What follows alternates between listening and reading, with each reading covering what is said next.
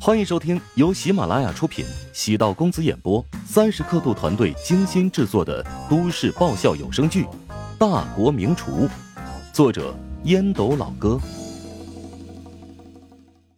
第七百零九集。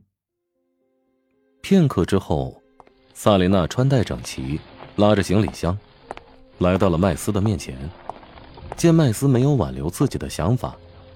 萨琳娜强忍住心中的酸痛，咬牙道：“虽然结局与开始一样迅速，但我还是得感谢你这段时间带给我的快乐。”麦斯朝萨琳娜招了招手，来到她的身前，给她挂上了一条漂亮的项链，价值不菲的分手礼物。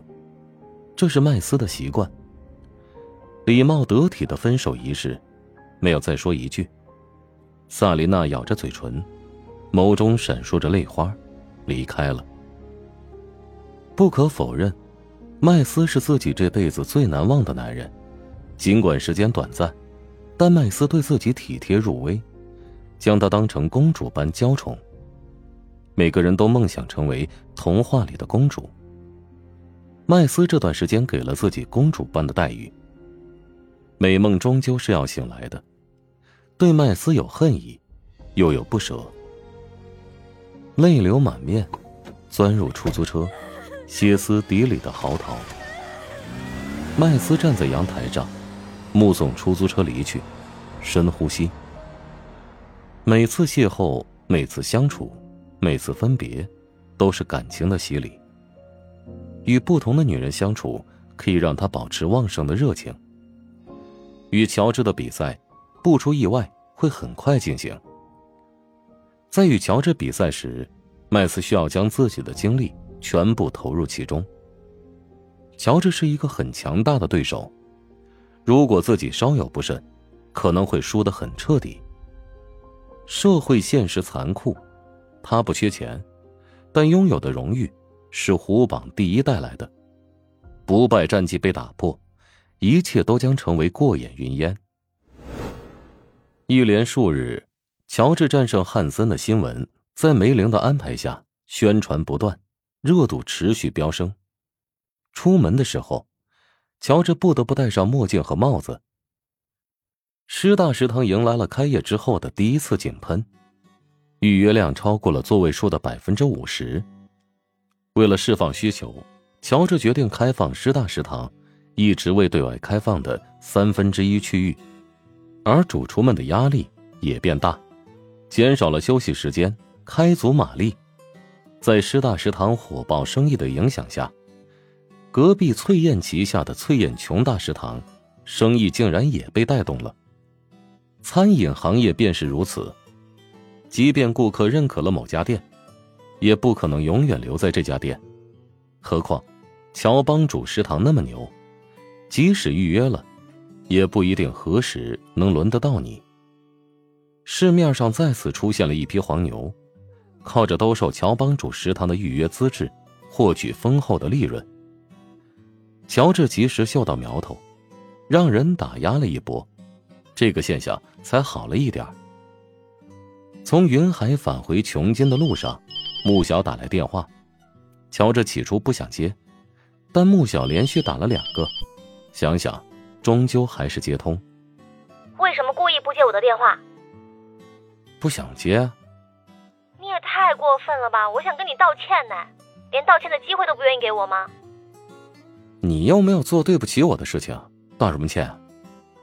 昨晚不应该让你们那么离开，显得我太没有风度了。我无所谓，梅姐和小刘也觉得没什么，明星嘛，难免会有点小脾气和臭架子。你这张嘴巴还真讨嫌。你就不能对我温柔一点吗？百般讨好你，那就不是我了。你还能这么客气的跟我说话吗？服你了。尽管你激怒了我，但我仔细想了想，以前说话是有点随意，甚至有点刺耳。我会慢慢改正的。哎，别改正啊！为什么？人无完人，有缺点也是好事。真矛盾，指责我身上有那么多缺点，但又不让我改变，行，那个过隧道了啊，信号不好，挂了啊。乔治果断掐断电话，故意表现的难以相处，是希望他觉得自己不好相处，离自己远一点。哎呀，穆小还真是单纯呢，虽然嘴巴是有点厉害，但也是他独一无二的魅力。为什么要改变呢？为何要委曲求全呢？难道他对我？他为什么要不断的尝试进入我的生活里？是为了试探我的原则吗？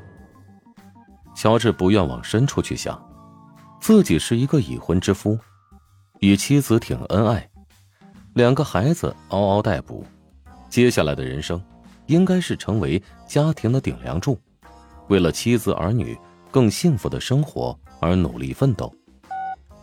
穆小再次尝试拨乔治的手机号码，竟然处于忙音。莫非我被乔治拉黑了？穆小有点怀疑人生了。乔治当然不会拉黑穆小，而是接到了陶如雪的电话。经过这段时间的观察，儿子和女儿终于能出保温箱了。陶南方让陶如雪直接带着孩子转回琼金，婴儿太小不能搭乘飞机。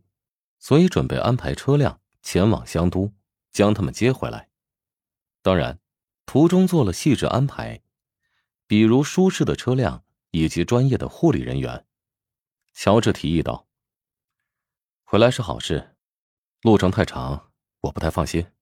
要不我跟着车来香都，陪你们一起回来？”“不用，那样太麻烦了。我爸会陪着我们的，你不用太担心。”“哎呀，你也别跟我争了。”我也想尽快见到两个宝贝。唐如雪了解乔治的性格，一旦决定的事情，十匹马也拉不回来。乔治抵达琼金，稍作调整，跟陶南方主动打电话，询问接陶如雪和两个孩子回家的事情。陶南方皱眉道：“你刚从云海回来，没必要那么折腾。长岭会带着一个车队出发，其中包括两辆房车，一路上。”虽然要二十多个小时，但准备的很妥当。妈，我还是放心不下。话虽简单，但陶南方心有触动。嗯，那你下午跟着车队过去吧。内心赞许女婿的决定，乔治与长岭联系好，长岭会先来接他，再出发前往香都，再与陈雪华和沈贤分别打电话。通知他们自己还得过两三日才能上班。琼金到深州，单程大约十五小时，下午出发，第二天上午抵达深州。陶如雪过了海关，见到了乔治，心情变得轻快。都让你别过来了。陶如雪的语气含着责备，内心却是感动的。乔治搂了搂陶如雪。看了一眼婴儿车内的儿子和女儿，有一段时间没见面了，发现他俩长得好看了不少，肤色变得饱满水润，充满弹性，眉眼也更为立体，鼻子很挺。从两个推车可以看出哪个是女儿，哪个是儿子。本集播讲完毕，感谢您的收听。如果喜欢本书，请订阅并关注主播。喜马拉雅铁三角将为你带来更多精彩内容。